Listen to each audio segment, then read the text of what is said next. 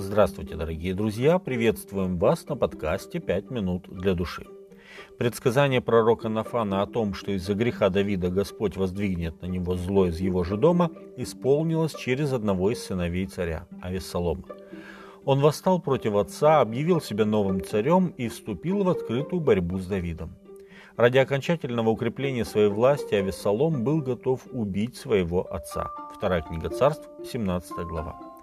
Однако в первом же военном столкновении с немногочисленными войсками Давида он потерпел поражение и погиб. Вторая книга царств, 18 глава.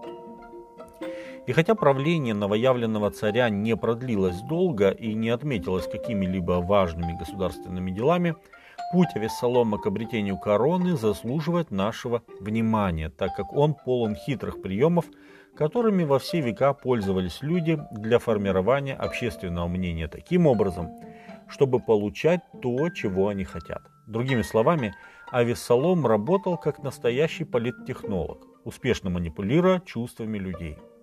Решение свергнуть отца Авессалом должно быть вынашивал задолго до открытого противостояния. К своей цели он шел медленно и методично. Авессалом завел у себя колесницы и лошадей и 50 скороходов – он вставал рано утром и становился при дороге у ворот, и когда кто-нибудь, имея тяжбу, шел к царю на суд, то Авесолом подзывал его к себе и спрашивал, «Из какого ты города?»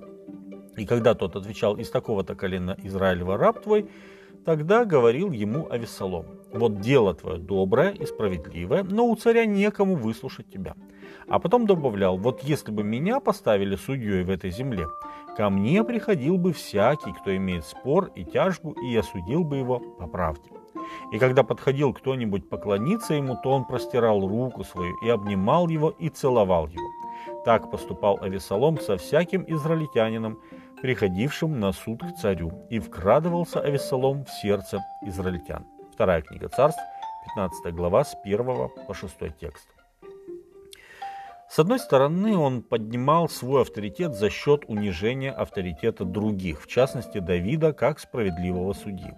Он убеждал людей в том, что в Иерусалиме их дело никому не интересно, и в то же время льстил им тем, что всегда говорил, что они правы.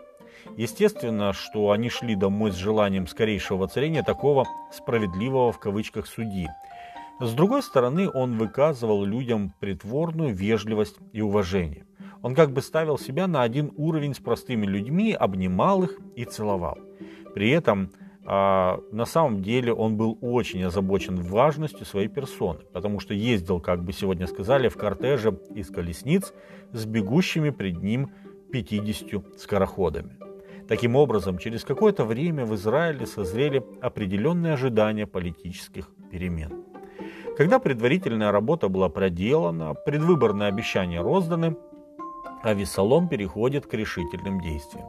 Он идет в Хеврон, свой родной город, с тем, чтобы там его провозгласили новым царем. В то же время он рассылает своих людей по всему Израилю с тем, чтобы они одновременно объявили о его воцарении по всей стране. Вторая книга царств, 15 глава, 9 и 10 текст. Дух, который двигал Авесоломом, это дух того, кто назван отцом лжи. Обвиняя своего отца в несправедливом суде, он методично разрушал доверие народа своему царю. Точно так же поступает дьявол, начиная с искушения в Эдеме. Сам себя при этом Авесолом пытался показать в самом лучшем свете, лучшим, чем есть на самом деле. Иисус назвал такое поведение лицемерием, при этом добавив, «Всякий, возвышающий сам себя, будет унижен, а унижающий себя возвысится». Луки 14 глава 11 текст. Дорогие друзья, пусть Господь убережет вас от того, чтобы стать на скользкий путь Авессалома, путь манипуляций и обмана для достижения своих эгоистичных целей. Но да поможет вам Бог предать все ваши стремления в Его руки, ведь Он точно знает, как с ними поступить. Пусть Господь благословит вас. С вами были «Пять минут для души» и пастор Александр Гломоздинов.